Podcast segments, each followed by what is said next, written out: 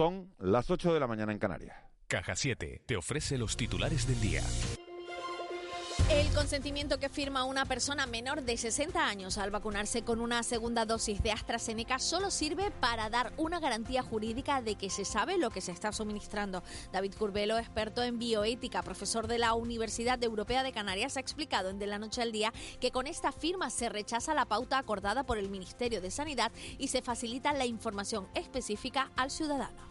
Bueno, en verdad lo que están haciendo es seguir la pauta que han seguido también otros países de nuestro entorno y lo que otorga este documento es simplemente una mayor eh, eh, seguridad jurídica para aquel que se va a poner eh, la segunda esta segunda dosis que sepa claramente cuáles son los mm, pros y contras que puede tener las dos opciones que a este grupo concreto de la ciudadanía se le está dando. Precisamente para vacunarse, Sanidad ha abierto una aplicación en la que los canarios mayores de 16 años podrán solicitar cita y se les asignará manteniendo los grupos etarios. La web se llama canariasevacuna.com. Desde su puesta en marcha hace menos de 24 horas han tramitado más de 30.000 eh, gestiones, eh, lo que ha llegado a colapsar el servidor. Desde la consejería se insiste en que no se debe llamar al centro de salud y que el sistema solo asignará las citas por Internet. Conrado Domínguez es el director de el Servicio Canario de Salud ya una cierta seguridad con el suministro que vamos a recibir de vacunas. Tú te registras con, tres datos muy sencillos, que es tu nombre, tu DNI tu teléfono móvil. Dependiendo de la edad que tengas, pues ya te preasignan las 24 o 48 horas siguientes una cita. Aunque no estés en un grupo etario que estemos vacunando en este momento, ahora mismo en Canarias se está vacunando de 50 a 59, puedas tener una cita para cuando toque a tu grupo etario. Por cierto, según el último balance, 300.000 canarios y canarias tienen ya la segunda, al menos una dosis de la vacuna. Es algo más del 16% de la población diana de las islas. En cuanto a las cifras de contagios, se registran 107 nuevos casos positivos en las últimas horas. Además, se ha producido el fallecimiento de una persona tras dos días sin que se hubieran notificado decesos. Por cierto, las perspectivas que baraja el Cabildo del Hierro para este verano son positivas si se mantienen los datos de incidencia de COVID. Alpidio Armas, su presidente, asegura que será difícil conseguir alojamiento en la isla este verano. Parte del éxito se debe a la baja incidencia de la pandemia en la isla y también a la promoción que ha hecho la serie televisiva Hierro.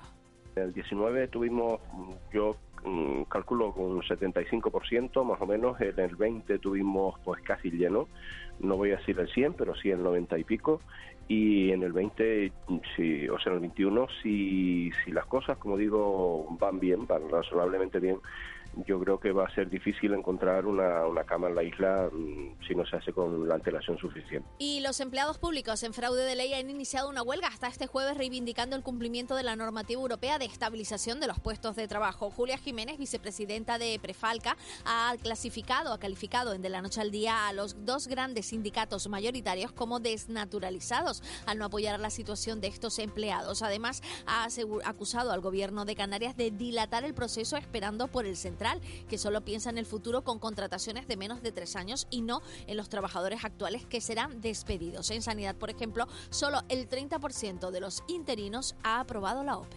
mm, porque están pasando su competencia, que tú sabes que la competencia del empleo público en Canarias lo tiene el gobierno de Canarias, al gobierno central porque nosotros lo que estamos pidiendo es la permanencia en nuestros puestos de trabajo, que lo pueden hacer perfectamente y de hecho verbalmente así se nos ha dicho. Y el próximo 27 de mayo se cumple un mes del presunto secuestro parental de Ana y Olivia por Tomás Jimeno y las labores de búsqueda no cesan. Ahora se incluirá un robot no tripulado para capaz de maniobrar hasta 2.000 metros de profundidad. Con esa tecnología la Guardia Civil rastreará todo el fondo submarino en un área delimitada por el geoposicionamiento del móvil de Tomás. Mientras la madre de las niñas se muestra esperanzada en recuperarlas y agradece las muestras de apoyo que está recibiendo.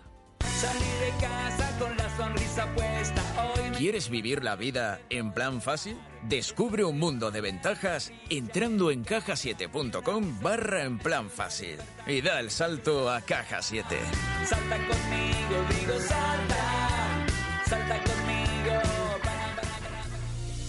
En cuanto a la prensa, el periódico El Día se centra en la vacunación masiva. En Canarias 7, el Fondo de Inversión Hiperión entra en JSP y se compromete a relanzarla. En el periódico Diario de Avisos, más de 30.000 canarios mayores de 16 años colapsan la web para vacunarse. En la provincia, el ansia por vacunarse colapsa la web de cita previa en Canarias. A nivel nacional, el periódico El País habla de que el PP amenaza al gobierno con recurrir los indultos del proceso. En el periódico El Mundo, Sánchez espera al verano para limitar el efecto de los indultos y en el ABC el PSOE domina las empresas estratégicas del Estado.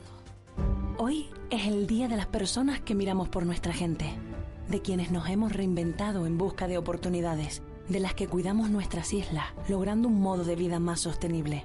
Sigamos transformando Canarias. El día es hoy. 30 de mayo, Día de Canarias, Gobierno de Canarias. 8 y 5 de la mañana, vamos a conocer la, la situación del tráfico en las dos capitales de provincia de Canarias. Alfredo Pacheco, Las Palmas de Gran Canaria, muy buenos días. ¿Qué tal? Buenos días. ¿Cómo estás? Bien, ¿ustedes? Bien, también. ¿Y el, tráfico? Mira, a pesar de que está aquí cayendo un chipi chipi, está más o menos fluido, Miguel. ¿Así? A primera hora. Mira que es raro eso, más- cuando cae un chipi chipi se, se, se paraliza todo, ¿no? Es lo que te decía. O sea, hace un rato había más tráfico en la autovía, por ejemplo. Ahora ya se concentra más en cuando nos acercamos a la zona industrial del, del Cebadal. Pero por lo general la autovía, que es nuestra arteria principal, va más o menos fluida. Bueno, Sorprende, ¿sí? bien, Sí. sí, sí. Oye, pues tranquilidad, vamos a tocar madera y que dure esto, ¿no? Sí, sí, sí. Hombre, se nota los accesos al túnel, por ejemplo. Eso siempre es habitual que haya bastante tráfico. Y la zona de Mier Bajo, los accesos ahí a la zona de zona industrial de Mille, es donde más tráfico se, se concentra. De resto, tranquilidad. Lo normal, sí, sí, sí. Normal. Bueno, pues muchísimas gracias, Alfredo. A ustedes, buen día. Buen día. Vamos a Santa Cruz de Tenerife. Hola, buenos señor, días, señor Paje, agente Paje, ¿cómo está usted? Muy buenos días. ¿Y usted cómo se encuentra? Yo bien, yo perfecto. Con la, como, como, como decía Solari, que era un entrenador que tenía el Tenerife hace un montón de tiempo, 10 puntos, ¿no? Ah, ok. Bueno, el tráfico bueno, bien. Paso a describírtelo, Miguel Ángel, eh, y a la audiencia, evidentemente. Eh, tenemos en la Avenida Constitución eh, bastante tráfico, pero que discurre con normalidad y con cierta fluidez. Luego ya subimos a la parte central de la ciudad, lo que a la parte media de la ciudad, lo del viaducto. Tenemos ahora mismo los tres carriles eh, colapsados, eh, discurren con la, con la debida fluidez eh, luego ya avanzando y metiéndose en lo que es en la Avenida República, en la, en la República Dominicana con Bélgica, hacia la Plaza de la Paz. Aquí sí tenemos ya el tráfico bastante fluido, lo que es la entrada de más viaductos, donde presenta el primer, eh, la primera retención. Luego tenemos la Avenida de Bélgica propia en sí, que apenas presenta retención. Luego tenemos también las vías internas, como es eh, La Salle, Méndez Núñez, y eh, presenta una fluidez bastante bastante notable. Luego vamos a destacar también la avenida de Anaga, la avenida de Anaga de la zona de eh, San Andrés hacia la ciudad, presenta un tráfico también bastante bastante fluido. Gracias, Sebastián. Muy buenos días. Buen día. Vicky Palma, jefe de meteorología de Radio Televisión Canaria. Buenos días. Buenos días, Miguel Ángel. Ahora sí que ya ha amanecido en todo el archipiélago. Fresquito. ¿Cogemos el suéter para salir de casa o no? Depende de la zona, yo creo que sería lo más conveniente. En la costa no lo vamos a necesitar, al lado del mar, pero bueno, en medianías y zonas altas sí que hace falta alguna prenda de abrigo a lo largo de la jornada, sobre todo en estas primeras horas de la mañana, quizás no tanto a mediodía y después otra vez a partir de media tarde. Y en las zonas donde seguimos teniendo viento fuerte, pues sí que hace falta porque el aire que tenemos es en general bastante fresco en estas primeras horas de la mañana. Hay nubes, las tenemos en los cielos de Lanzarote y de Fuerteventura, en el norte de las islas de mayor relieve, norte este de la isla de La Palma. Esas nubes ya han dejado alguna llovizna poco importante. En principio no las esperamos de nuevo ya en lo que resta de jornada, salvo quizás a última hora y es más probable en medianías del nordeste de La Palma, no en el resto del archipiélago. En horas de mediodía las temperaturas, al menos en las costas del sur, sí serán agradables, máximas que pueden llegar a los 26 grados, puntualmente quizás 27 grados en el sur de Gran Canaria. Seguimos teniendo viento y avisos por viento. Viento alisio, moderado, con intervalos fuertes en Lanzarote y Fuerteventura, que tenderán a remitir esta tarde, también con intervalos fuertes y algunas rachas que de forma puntual podrían volver a superar los 70 kilómetros por hora en zonas del sureste y la costa noroeste en las islas de mayor relieve. También sigue habiendo viento en el mar, especial- especialmente entre las islas. A la hora de coger un barco hay que tenerlo en cuenta porque va a haber bastante viento en alta mar entre las islas y hay olas entre los 2 y los 3 metros y medio de altura. Vicky, gracias. Adiós, buenos días. Buen día. 8 y 9. De la noche al día, Canarias Radio. Hoy es el día de las personas que miramos por nuestra gente, de quienes nos hemos reinventado en busca de oportunidades, de las que cuidamos nuestras islas, logrando un modo de vida más sostenible. Sigamos transformando Canarias. El día es hoy. 30 de mayo, Día de Canarias. Gobierno de Canarias. Día de Canarias. Celebremos con orgullo nuestra forma de ser. Hiperdino. En Cristalam tenemos la solución definitiva para el exceso de calor en edificaciones. Nuestras láminas de control solar 3M para cristal con una reducción térmica de más de un 80% y libres de mantenimiento son eficiencia energética en estado puro, sin obras, sin cambiar los vidrios, en exclusiva en Canarias, solo en Cristalam. Visítanos en cristalam.com. Caja 7, entidad comprometida con nuestra gente, te desea feliz Día de Canarias. La Fundación Caja Canarias y la Fundación La Caixa presentan su convocatoria de ayudas a proyectos de investigación 2021 destinadas a aportar soluciones para la reconstrucción de la economía y la creación de empleo en Canarias. Plazo de presentación hasta el 18 de junio. Más información en www.cajacanarias.com. SICAR, el alquiler de coches en Canarias te desea feliz Día de Canarias. Somos tu verano. Disfruta como nunca de unas vacaciones diferentes por naturaleza en Hotel Jardín Tesina. Compartir en familia, ponerte en forma, días de relax, bienestar y diversión en un entorno seguro y sostenible. Más información en jardín-tesina.com o agencias de viajes. Plátano de Canarias. El sabor de lo nuestro te desea feliz Día de Canarias.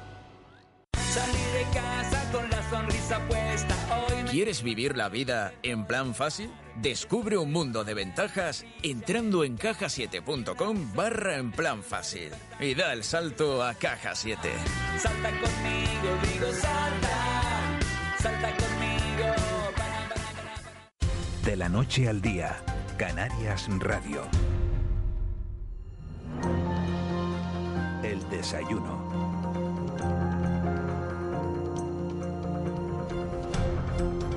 8 y 12 minutos de la mañana de este martes 25 de mayo, tiempo ya de entrevista de la noche al día. Un desayuno que, esta semana compartimos de manera especial telefónicamente con las personas que han tenido la responsabilidad de dirigir el destino de esta comunidad autónoma desde, desde la creación de, de las autonomías. Todos los expresidentes se van a reunir, como saben, en torno a una mesa en La Gomera para grabar un programa especial que podrán ver este viernes en Televisión Canaria a las 10 y cuarto de la noche. Nosotros les vamos ofreciendo un anticipo, hablando con cada uno de esos expresidentes en estos días previos, y hoy lo hacemos con Manuel Hermoso Rojas, que fue presidente del gobierno de Canarias entre los años 1993 y 1999. Don Manuel Hermoso, muy buenos días, gracias de verdad por atendernos, un placer saludarle. Hola, buenos días y gracias a ustedes. Un hombre tremendamente cariñoso, un hombre con un carisma especial, fue alcalde de Santa Cruz de Tenerife, diputado, presidente del gobierno, fundador de, Coalición Canaria. Señor Hermoso, ¿echa usted de menos la política?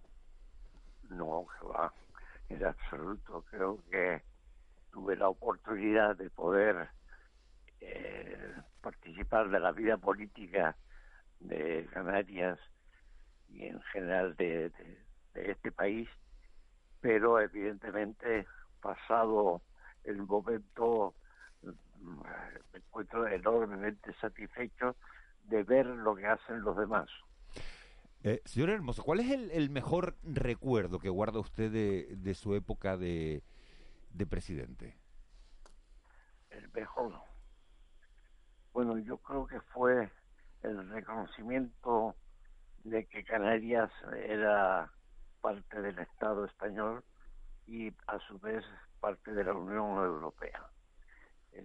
Creo que mi objetivo, que era fundamentalmente colocar a Canarias en lo que pudiera ser la Unión Europea y su importancia respecto a las comunidades autónomas de, de España, pues para mí fue uno de los objetivos más importantes y de las mayores satisfacciones cuando esto se consiguió a través de el acuerdo de de Ámsterdam en donde eh, se expresaba eh, exclusivamente este asunto. Han pasado 22 años desde que desde que usted dejó la, la presidencia. Eh, ¿Le queda algún sinsabor de, de aquella etapa, algo que, que diga, esto no lo he podido olvidar, esto no, o en esto me equivoqué y esto lo tuve que hacer de otra manera? Bueno, errores fueron muchos y, y recordarlos pues es frecuente porque se ve que hay un defecto en, en la estructura, ¿no? Pero para mí estuve el tiempo conveniente, quizá incluso me pasé un poco de tiempo, pues estuve 20 años en política y 12 años de alcalde y 8 en el gobierno de Canarias, pues uno y medio, mm, dos y medio, pero de vicepresidente y el resto del presidente y creo que fue más que suficiente el tiempo para poder ejecutar los objetivos que entonces teníamos. ¿Le gusta más, eh, señor Hermoso, la, la Canarias que, que tenemos hoy o la que presidía usted en la, en la década de, los 90? ¿En qué hemos cambiado? Hombre, sin lugar a duda hemos cambiado ya mejor. Y por lo tanto hay que reconocer que el mérito de Canarias en haberse transformado en todo este tiempo a mejor, pues es indiscutible. No obstante, yo tengo que decir una cosa que el, la Canarias que construimos en aquel momento gozaba fundamentalmente de el, apoyo de todos. Es decir, creo que una de las cosas que conseguimos fue estimular a todos los canarios y que todos se sintieran un poco eh, las figuras del momento. Eh, esta, vamos a decir, buena voluntad de todos de intentar conseguir cosas fue para mí de las cosas más satisfactorias y que permitió tener una Canarias en aquellos momentos pues adelantada, o sea, eh, en cabecera de todas las comunidades autónomas. Eh, señor Hermoso, muy buenos días. Eh, Hola. ¿Qué tal? ¿Qué tal? Un placer saludarle. Eh, hay, hay, un hay, hay un axioma en la política canaria que es la relación con Madrid. Pelea, acuerdo, pelea, acuerdo. ¿Usted que vivió tantas situaciones, ¿Apuesta por la pelea o por el acuerdo? No, bueno, efectivamente hay que hay que ser realistas y efectivamente es como tú has dicho, eh, acuerdo, pelea. Mm, las peleas son necesarias para que haya acuerdos. Es decir, no, Canarias no está tan presente en los gobernantes del Estado como para eh, dejar que ellos se preocupen de resolver nuestros problemas. Tenemos que ser los canarios los que intervengamos el reconocimiento de una situación singular para nuestra tierra. Eh, esta lucha es evidente que era necesaria entonces, es necesaria ahora.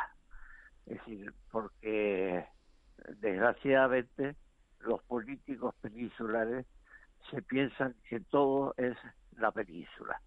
No tienen presente a nuestras islas y menos, sobre todo las Islas Canarias, que están allá en el fondo cerca de África. Eh, creo que hay que luchar por la presencia de Canarias. Ese fue nuestro gran estímulo y yo creo que sigue siendo uh, absolutamente necesario.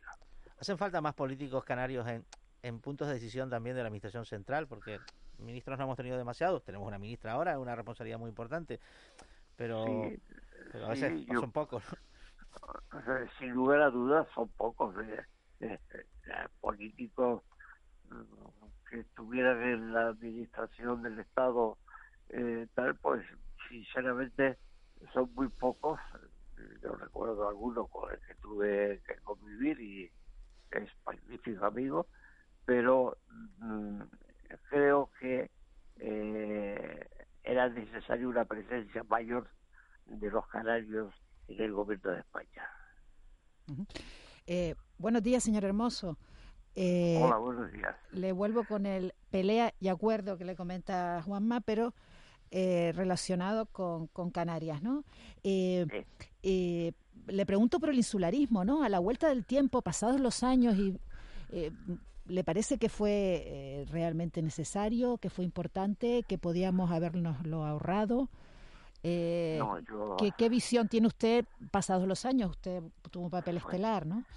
Pues mire usted, yo creo que se consiguió en aquel momento eh, el reconocimiento de que somos un archipiélago y que entonces eran siete islas, ahora son ocho, pero cada una de las islas era importante y era necesario gobernar para la atención de dicha isla. Esto, visto desde un territorio peninsular, no es fácil, no es eh, normal que se reconozca de entrada o que se sepa de entrada por parte de los políticos. Y tenemos los canarios una doble obligación y es luchar por Canarias y a su vez luchar porque la presencia de Canarias en Madrid sea la correcta. Me refería un poco a la, a la rivalidad entre islas, ¿no? Que fue durante unos años.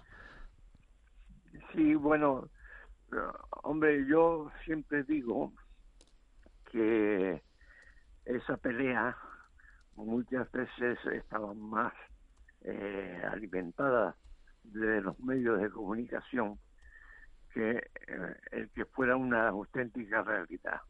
Es decir, los medios de comunicación para conseguir la venta de sus eh, de sus medios, pues alimentaban este enfrentamiento que en definitiva era una especie de reto para ver quién superaba a quién. Eh, muchas veces incluso de una forma eh, totalmente positiva.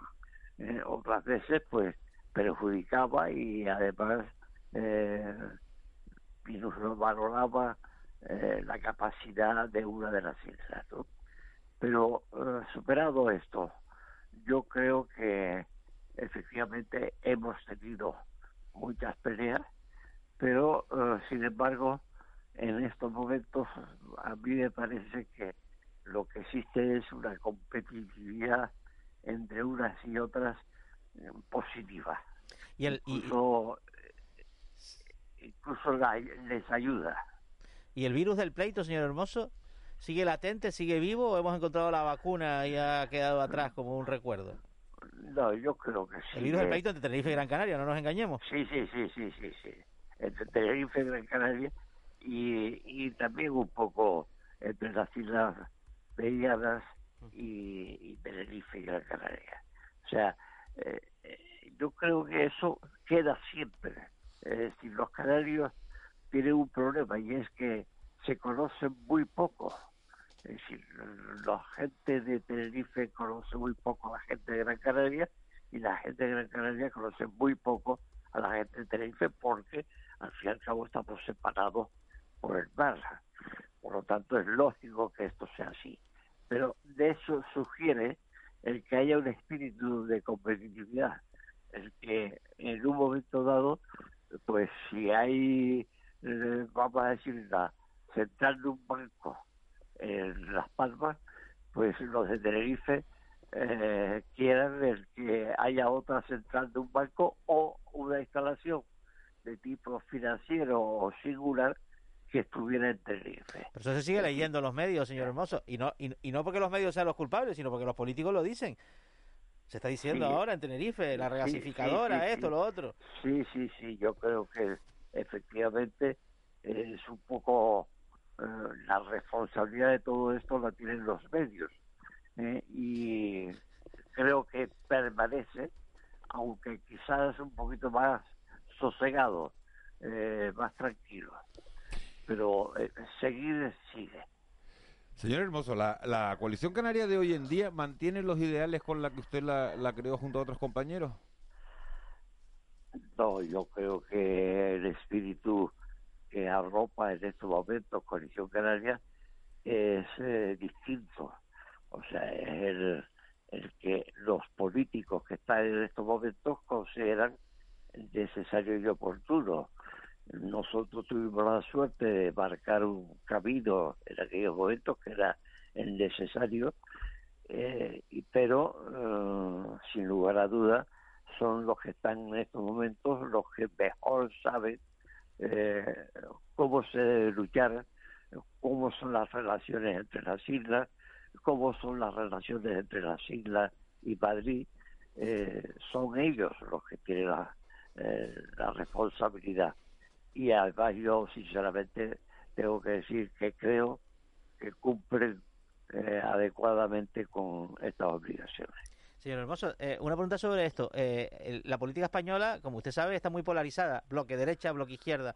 Coalición Canaria, el partido que usted contribuyó a fundar, ¿debería definirse por uno de esos bloques o debería intentar colocarse ahí en medio, que es una posición dificilísima por otro lado ahora mismo? Porque si vemos últimamente, la orientación de Coalición Canaria parece más cercana al Partido Popular, por tanto al bloque de la derecha, que al Partido Socialista, por tanto al bloque de la izquierda. ¿Usted cómo lo ve? Bueno, yo creo que eh, un partido nacionalista como Coalición Canaria eh, no se puede hablar de la derecha y de la izquierda. Es decir, se es nacionalista y después hay gente que son de derecha y gente que son de izquierda. ¿eh? Personalmente yo creo que ha habido una evolución de esa coalición canaria de una postura más de centro derecha, quizás centro izquierda.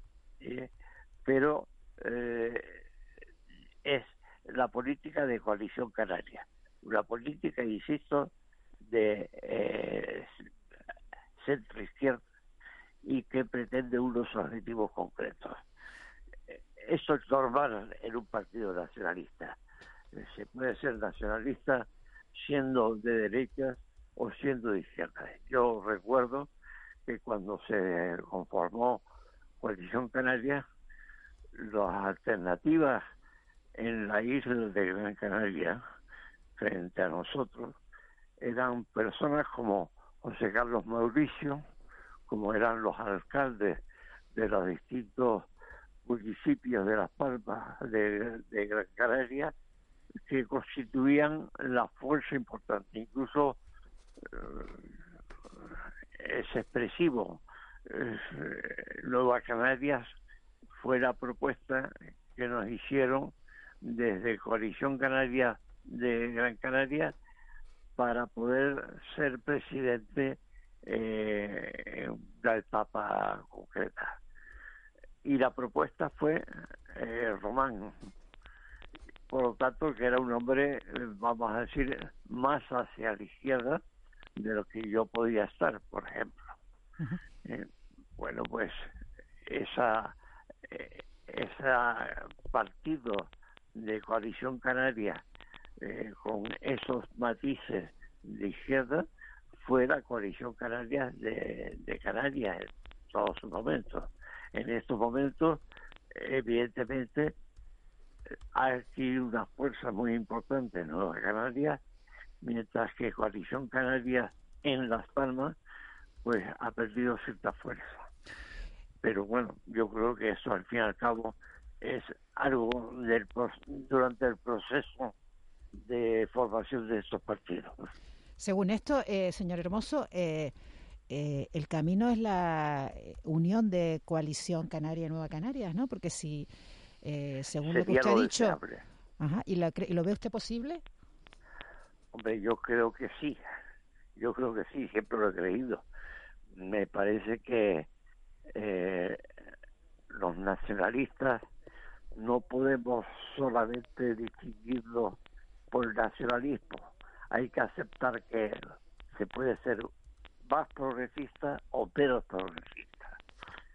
Y eso aceptarlo como una solución intermedia. Pero vamos a ver, señor Hermoso, imagínese que usted se encuentra ahora, que usted es un gran conversador, con Fernando Clavijo y con Román Rodríguez, que se están dando leña todo el día en el, Parlamento, no, porque Clavijo, porque Fernando Clavijo ahora no está en el Parlamento, pero en los medios. Eh, ¿Y qué les dice usted para que, para, para que esto se convierta en realidad o tenga alguna posibilidad de prosperar? ¿Qué les diría? Que, sigan luchando, que sigan luchando. Que luchan entre ellos, ese es el problema. Bueno, el problema, para, el nacionalismo. Pero, pero respetándose unos a los otros. Es decir, no están enfrentados los dos caminos, sino son dos caminos de una misma vía. Yo no creo que sea necesario eh, resolver en favor de uno de, ellos, sino que los dos son necesarios para poder conseguir la presencia de Canarias por completo en el contexto de España. Señor Hermoso, la gente no lo olvida, dice, nos escribe un oyente, nos dice, el señor Manuel Hermoso siempre está en el recuerdo de todo Valle Seco, siempre se le nombra, sobre todo porque este barrio está abandonado a la mano de Dios, siempre el barrio agradecido a este señor, porque nunca tuvo, ni tendrá, ni tiene nadie tan bueno. Gracias de verdad, le dicen por aquí. La verdad, es que yo tengo la suerte, efectivamente, de ese magnífico recuerdo que tiene la gente de mí eh, y, además le aseguro que en estos momentos es de las satisfacciones mayores que yo puedo tener. El reconocimiento del esfuerzo realizado en su momento en un ayuntamiento o en el gobierno de Canarias. Pues yo creo que eh, precisamente ese reconocimiento mm, se entiende tomando Valle Seco de ejemplo. Yo recuerdo cuando eh, tipo amigo eh, que era presidente de la Asociación de Vecinos de Valle Seco, pues me animaba a conocer Valle Seco pues en el detalle, la zona de la quebrada, etcétera. Y eh, él me decía los problemas que había, los problemas que podía tratar yo con la gente. Valle Seco es un ejemplo de lo que pudimos hacer y que me reconforta enormemente. Con el tiempo. yo el cariño que siento por Valle Seco es enormemente correspondido con el cariño que en Valle Seco me tienen. Y eso para mí es lo mejor de los recuerdos. Manuel Hermoso, de verdad que le, agradezco en el alma que nos haya atendido esta mañana. Eh, le funciona la cabeza perfectamente. Tiene Manuel Hermoso 85 años, a punto de cumplir 86, ¿no? Sí, sí, sí, pero se me notan. Hombre, se, nota la edad, claro, claro que se nota la edad, porque hasta me estaría que no sé que no se notara. pero... pero, pero la, la cabeza ya no rige con la eh, de la forma que regía y, las pérdidas, evidentemente yo las noto y mucho. Y, me da rabia porque me gustaría estar más eh, presente en todos los asuntos, pero evidentemente la vida es la vida, te va abarcando y los años te van colocando en, en tu sitio. ¿no? ¿Qué le hace feliz a Manolo Hermoso en el día a día ahora mismo? La familia. Para mí, en estos momentos, la mayor satisfacción es contemplar, disfrutar, vivir con toda mi familia. Qué bueno. Manuel Hermoso Rojas, eh, un auténtico eh, placer haberlo tenido esta mañana en, en, la radio. Muchas gracias a ustedes. Yo la primera vez que estuve en un plato de televisión fue con Manuel Hermoso Rojas, era presidente del gobierno. Y, y lo que ha dado la vida así, ¿no? Sí, muy bien. Señor Hermoso, un placer enorme. Igualmente, muy amable. Muchas gracias para todos. Un saludo. 8 y 34. De la noche al día, Canarias Radio.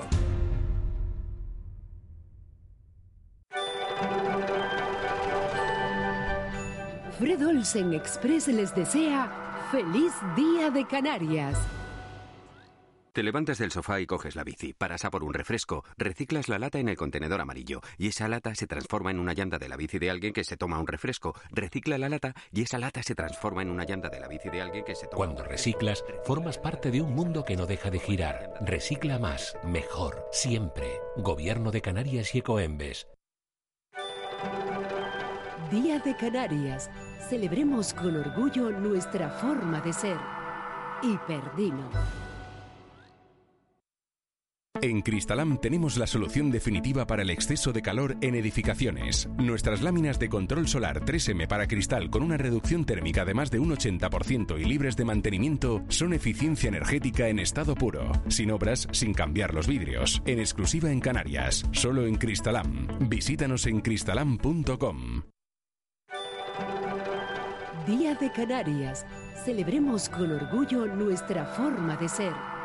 Hiperdino. La Fundación Caja Canarias y la Fundación La Caixa presentan su convocatoria de ayudas a proyectos de investigación 2021 destinadas a aportar soluciones para la reconstrucción de la economía y la creación de empleo en Canarias. Plazo de presentación hasta el 18 de junio. Más información en www.cajacanarias.com. McDonald's les desea feliz Día de Canarias. Somos una especie invasora. Disfruta del mejor cine medioambiental. El Festival Internacional de Cine Medioambiental de Canarias te espera del 26 al 30 de mayo en Garachico y del 3 al 5 de junio en Buenavista. www.fiquemec.es Hoy es el día de las personas que miramos por nuestra gente, de quienes nos hemos reinventado en busca de oportunidades, de las que cuidamos nuestras islas, logrando un modo de vida más sostenible. Sigamos transformando Canarias. El día es hoy. 30 de mayo, Día de Canarias. Gobierno de Canarias. De la noche al día, Canarias Radio.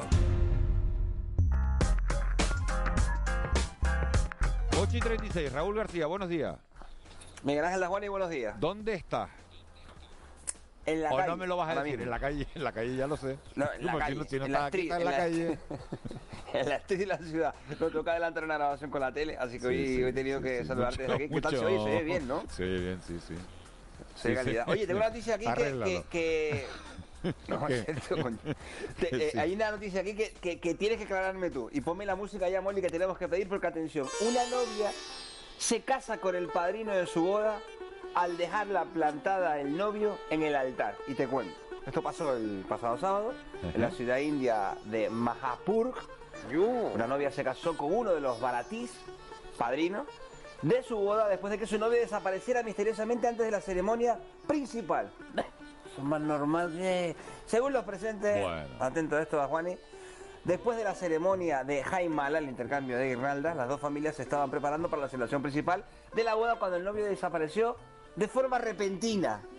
La pregunta que vamos a hacer hoy, mira, la Juan y buenos días, me gustó la entrevista con Manuel Hermoso, es la siguiente. A ver. ¿Por qué se pudo ir ese hombre? ¿Por qué? Porque pudo huir. Esa es la pregunta, ¿cuál fue el motivo? Y a los invitados dicen que comenzaron a buscar frenéticamente al novio, pero la familia de la novia se dio cuenta de que no estaba desaparecido, de que había huido. La novia estaba angustiada, el giro de los acontecimientos hizo que plantaran ahí una sugerencia que es la de llevar a cabo el matrimonio con el Con padrino. otro. ¿No estás tú? Pues otro. El padrino, Me, porque pare- está aquí, ¿usted me cómo se parece, llama? me parece bien. Manuel, ¿Qué no, está. ¿Qué no está usted? Otro. Esto no se va a parar. Lo que pasa, lo que pasa, lo que pasa que eso, lo que pasa que eso en la India es un poco más complicado porque Acordar porque claro, porque al final los padres, eso, sí, los sí. padres le tienen que dar, los padres de, de la La dote. novia le tienen que dar que una dote al novio. ¿Quién pone la dote ahora? Entonces, claro, a lo mejor, a ver si le habían dado ya la dote y el novio lo que hizo fue huir con Hola Ángeles, buenos días, Con- mi niña. Buenos días, buenos días, Marita, ¿cómo está andas? hablando hasta de la dote hindú, fíjate tú. De la dote hindú, es yo que tú sabes que hay llegaba lo controla absolutamente Hay todo. un caso de un Yo. político europeo ¿Eh? que se que ofició una boda como alcalde y luego se casó con la novia de ese amigo al que había casado. ¿Sabes quién? Tú eres Juan Mapedia. Tú eres Juan Mapedia. Nicolás Sarkozy. no Nicolás Sarkozy conoció a su segunda esposa cuando hizo Bueno. de, de cura. eh, Bueno, vamos a ver. Se casó con un amigo, o sea que fíjate tú, vete a fiarte. ¿Y por qué se fue el novio? ¿Por qué se fue el novio? Esa pregunta, Ángeles, ¿por qué cree usted que el novio se pudo haber ido? Planteen sus, sus posiciones o sus propuestas de respuesta, dueño. ¿Por qué se pudo ir de un porque, porque no le interesaba. Porque cambió de idea, hombre. Ah. Cosa mejor. Eso, ¿le parece? Luego hablamos, sí, luego hablamos de por qué puede huir alguien. Y si conocen a alguien que haya suspendido, porque yo se conozco, ¿eh? O que no se haya arrepentido de haberse ido en su momento durante toda la vida. Me tenía que haber largado el día de la boda. Luego yo, le yo doy tengo, un yo, rato. tengo, yo tengo una amiga que dijo, mira, yo ya no, yo no me atrevo a suspender nada y no quiero, pero voy. Digo, pero no vayas, muchacha. Voy. Yo. En fin, lo hablamos después. más bonita Ocho- esa, Miguel Ángel. ¿Eh? Sí, sí, sí, luego quiero conocer esa historia porque me parece tan bonita. De, las de Las Palmas era ella. Bueno, ¿eh? Es sea, que me la se casó por- así como... Se casó, pero se casó Por no quedar mal. Se- Sí, porque dijo, yo ahora cómo lo voy a suspender, yo con, Claro. qué, con qué cara voy. Prefiero Dios. Celebrar caso, todo el convite, celebrar todo el eso, me caso y dentro de dos semanas me siento y le digo, mira, esto no puede ser. Divorcio. Y devolvió. Y devolvió los regalos y tal. Una No, no, no, novela turca. Sí, sí. Y tengo otra que se arrepintió a la vuelta de la luna de miel, que se lo contó en el avión. Y le dijo, mira, que, que no, que cuando lleguemos, que no, que cada uno para su casa.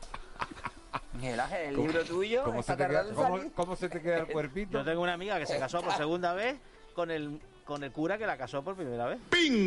Como Sarkozy, pero sin, sin ser presidente. Oye, este tema lo teníamos que haber sacado antes. Pero tal cual, ¿eh? Temazo, ¿eh? Temazo. Bueno, los hablamos después. Anécdotas que hayan pasado de de... Juanma, Juanma, te quedas hoy a- ¿eh? al tiempo de Raúl después. 8 y 41. Dios las Tiempo, amigas de ustedes. Ahí te veo, ahí te veo. tiempo, tiempo, Adiós, abuelo. Hasta los brillos.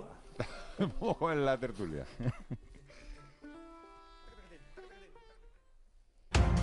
El mentidero.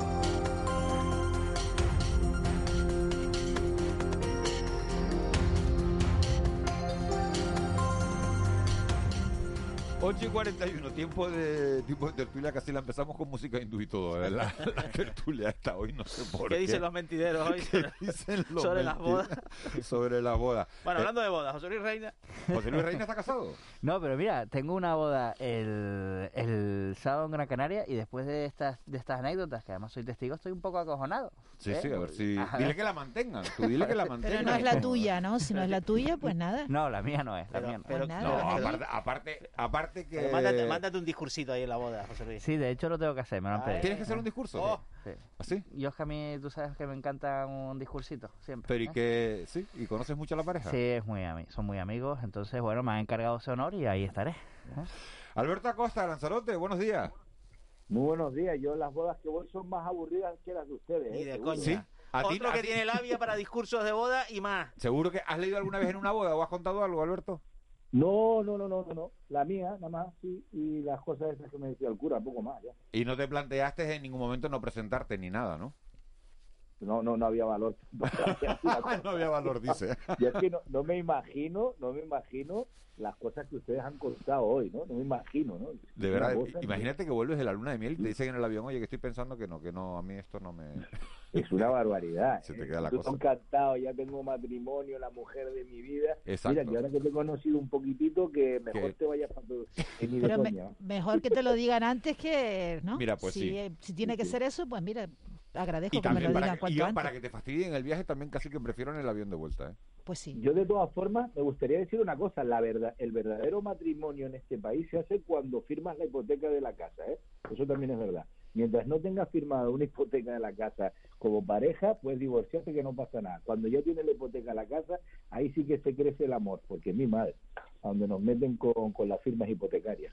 A partir de ahí sí que hay un compromiso, vamos. Las firmas es lo que lo que lo mueve todo. A ver, eh, llamaron ustedes, José Reina, ¿has llamado para... ¿Estás inscrito en la página web para vacunarte? Me cogió ayer la noticia justo cuando lo saca Sanidad tomando un café en un bar. Automáticamente accedí a la web. Al segundo intento pude registrarme. ¿Ah, sí? Y mis dos acompañantes también. ¿Así? Luego ya lo pasé por los grupos de WhatsApp a mis amigos. Y, ya, que- y lo bloqueaste tú, claro. y entraron y ya no pudieron hasta pasadas varias horas. Pero fui de los afortunados, nada más eh, sea de estos grupos de WhatsApp que te llega por el periódico y demás. me metí rápidamente y me apunté. O sea, que titular es curioso, es curioso la... haber sido José Luis Reina bloquea la web de sanidad. pero es, curioso, ¿eh? es curioso la ansiedad que nos entra, ¿no? No ansiedad, sino las ganas de hacerlo sobre la marcha. O sea, de esto no me puedo quedar yo fuera, ¿no? Aunque sepamos que no nos vamos a quedar fuera. Pero José Luis fue bastante inteligente. Se lo hizo primero bueno, debo, se inscribió primero y luego avisó. Debo confesar que una de las que estaba conmigo eh, se emocionó al, al, al recibir ese registrado correctamente, porque no deja de ser un acto realmente emocionante para algo que hasta hace no mucho veíamos muy lejos. Cuando llega ese momento, además por sorpresa, como hizo Sanidad ayer, sin rango de edad, pues hombre, eh, te da una alegría, te da una alegría muy importante para los para los jóvenes que todavía no nos hemos vacunado. No sé si ustedes estarán vacunados. Alberto, Alberto, tú estás vacunado, tú eres joven también. No, yo yo estoy con los del 74. Yo nací en el 74 y estamos en esa... En, esa franja que todavía no les toca. Pero dentro de poco, ¿eh? Pero dentro de poco. Pero, y, no, ya se están pinchando todos los, todos los de mi quinta ya se están pinchando. Yo lo haré la semana que viene. Claro, claro. Porque Fíjate, antes que yo. No, claro, en las islas, en las islas, no, capital, en las islas no capitalinas, el, el, el, digamos que el rango de edad va un poquito avanzado respecto a, a Gran Canaria y Tenerife. Esa es la realidad. Pero decía José Reina que, que, es emocionante, es emocionante porque eh, creíamos que no iba a llegar o lo veíamos muy lejano, ¿no? Y de repente está aquí con abundancia. Y hay que recordar todo lo que se ha dicho desde el 27 de diciembre que empezaron las vacunaciones, todas las críticas, todos los pronósticos agoreros, toda esa serie de, de afirmaciones, no vamos a llegar, esto no va a ser posible, esto no va a pasar. pues está pasando, tiene una explicación está pasando. Tiene una explicación demográfica, porque decíamos que a Canarias habían llegado menos vacunas en función de su población, porque tiene menos, claro, porque tiene menos población mayor y ahora se va a invertir la tendencia. En Canarias hay una población que tampoco estamos para mucho presumir, porque también se produce un envejecimiento de la población de las islas, ¿no? Pero respecto a otras comunidades autónomas, Asturias sería el ejemplo más paradigmático al respecto, ¿no? Eh, tenemos ventaja de más población joven y entonces, pues esa estadística, esa certeza estadística va, va a acelerar el proceso en Canarias esperemos, ¿no? Si, si sanidad, es que sanidad ha pasado, que es lo llamativo también desde el punto de vista del mensaje, ¿no? En una semana decir, pues solamente entre 55 y 59 pueden llamar al 012 a decir que se no llamar, pero sí que se registre todo el mundo desde los 16, realmente. Y hubo muchos incidentes ayer, mmm, nos llegó desde Sanidad, de personas que estaban acudiendo confundidas a numerosos centros de salud ante, ante este comunicado viral que no que, que era tal la desesperación que se presentaron en el centro de salud diciendo, no, pero mira lo que pone aquí, sin rango de edad. No, mire, lea bien. Se tiene usted que coger cita previa en una web y ya se le llamará. ¿Y ustedes a qué creen que se debe esta estrategia? Pues a mí me sorprendió, Miguel Ángel, me sorprendió, me sorprendió porque eh, era evidente que se iba a colapsar la web. Es decir, es un rango de datos. Bueno, pero ha sido una cosita ¿Eh? no ha sido. Era, no, pero te quiero decir, no, no hubiera sido más efectivo seguir con esos rangos, aunque sea de manera más acelerada, para limitar un poco. Claro, es decir, de 30 a 40. Claro. Tienes una semana para inscribirte en la web. De 20 a 30. Otra semana para inscribirte en la web. De, ¿No? Efectivamente. Parece como lo más lógico. Alberto, lo que dijo ayer ¿a achacamos a todo esto? No, yo primero que lo que estaba diciendo José Reina, me parece espectacular que, que alguien se emocione y si además ve en el contexto mundial lo afortunados que somos, porque claro, hemos mirado a Israel, hemos mirado a Estados Unidos, hemos mirado a los cuatro o cinco países que realmente han sido privilegiados. Pero en el siguiente rango de forma inmediata estamos nosotros, ¿eh? O sea, es que junto con otro grupo de países, ¿no? Es que si miras al planeta Tierra es para echarte a llorar, estoy de acuerdo con eso. Y yo creo que simplemente es, es el paso siguiente a decir, miren señores, yo creo, desde el punto de vista comunicativo, es decir, miren señores, ya está, hay vacuna. Así que apúntese. Quizás no tendrían previsto el soporte informático, pero desde luego es un mensaje a la población canaria de, se acabó, hay vacuna. No hay que estar esperando si usted tiene 77, si a usted no sé qué, si no, no, es que hay vacuna. Apúntense que hay vacuna. exactamente, es eso, ¿no? Es, exactamente es eso, ¿no? Que eh, eh, tenemos vacunas eh, vamos a organizarnos, vayan pidiendo ahora, o sea, me parece. y respecto a lo que dices de, que somos privilegiados, desde luego, es que a, solo 100 kilómetros, ¿no? ¿A cuántos kilómetros está África? Depende de la isla, depende de la isla, depende de la isla, la situación es totalmente, vamos. Eh, no es que no se vayan a vacunar pasado mañana, Ángeles, es que no se van a vacunar en los próximos dos años. Claro, y después nos preguntamos, ¿y por qué emigran? ¿Cómo no van a querer emigrar? ¿Cómo no van a querer? Y Ángeles, ¿tú, por, qué, no estás vacunado, Ángeles? Yo, tengo a mí, yo tengo ahora el 2 de junio. ¿Y tan tarde por qué? Es que debe ser que estoy bien conservada.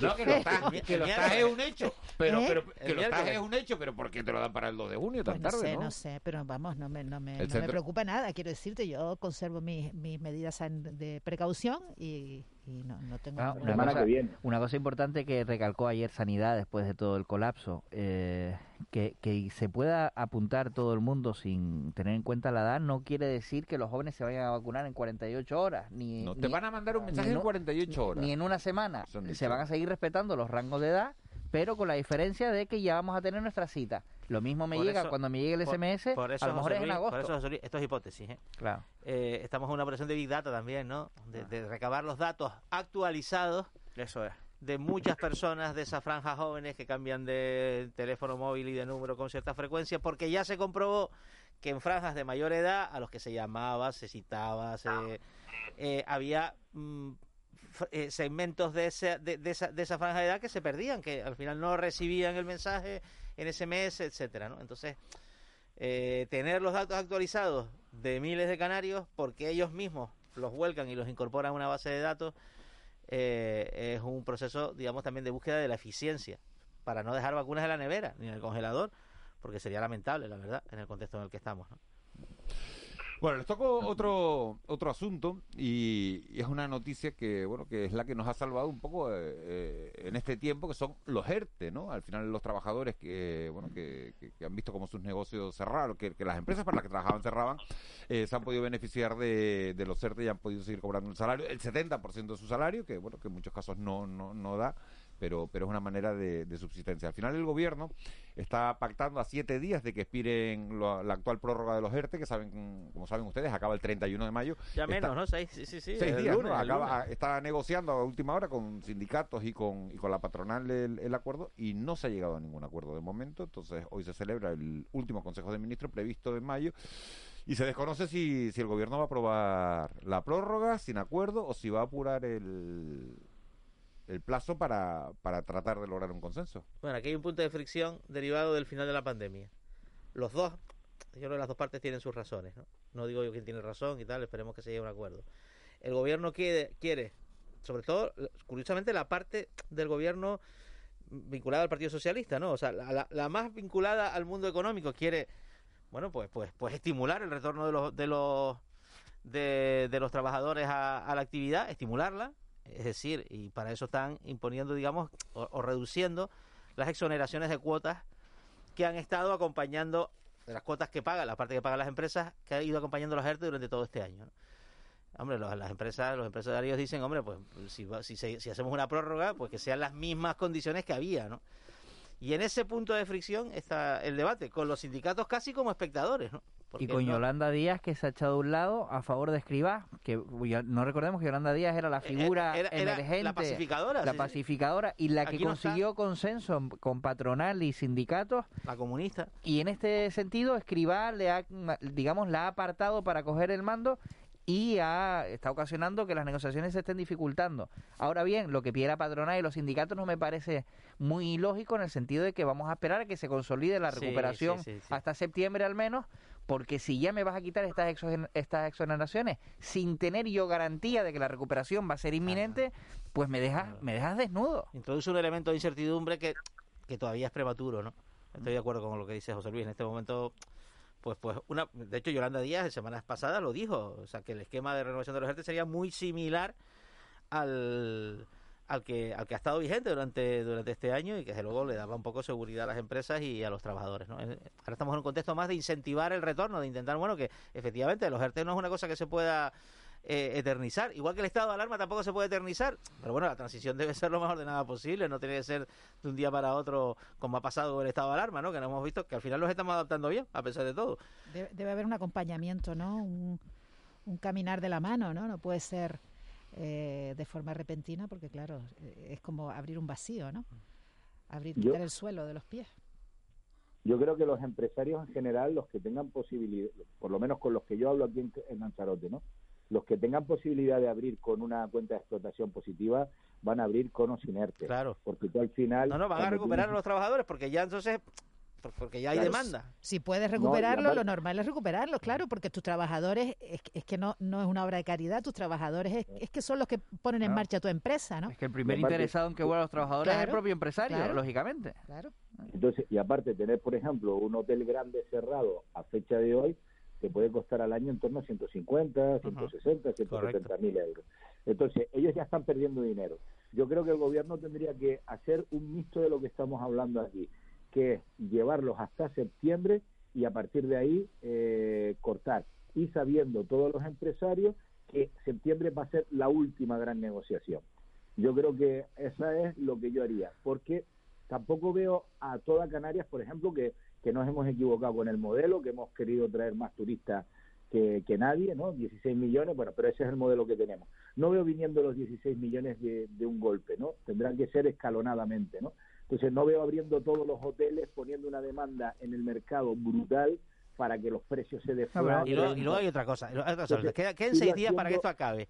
O sea, España, o sea, eh, tiene, sufre más ansiedad de la que puede digerir política, económica, social, eh, hasta de los partidos, de los partidos vale ya, o sea, esto de estar negociando siempre con el con, con la cuenta atrás eh, entre los dientes y la cuenta atrás. Claro, es demasiado, o sea, un horizonte de serenidad en este asunto sería recomendable también por el contexto en el que estamos. Pero esto está íntimamente relacionado, Juanma, con las previsiones económicas que maneja el gobierno. El gobierno maneja unas previsiones económicas... ¿Son optimistas ustedes? Muy, opti yo, vamos... ¿Tan optimistas como el gobierno? Yo a medida que avanza la vacunación masiva, Miguel Ángel, soy cada día más optimista, porque es que mm, por muchos ERTES, por muchas ayudas directas, el mejor remedio para volver a levantar al país económicamente es la vacunación, que la gente salga a la calle y consuma. Es, es de primero de economía, pero es la realidad y es lo que siempre han dicho todos los especialistas, el mejor remedio económico, el mejor antídoto es la vacunación masiva. Y junio, como ha dicho el presidente del Gobierno de Canarias y la Consejería de Sanidad, va a ser el mes clave de vacunación en Canarias porque hay vacunas para todo Dios prácticamente. Miremos, lo que ha pasado en otros. Estados Unidos tiene una recuperación en V de manual.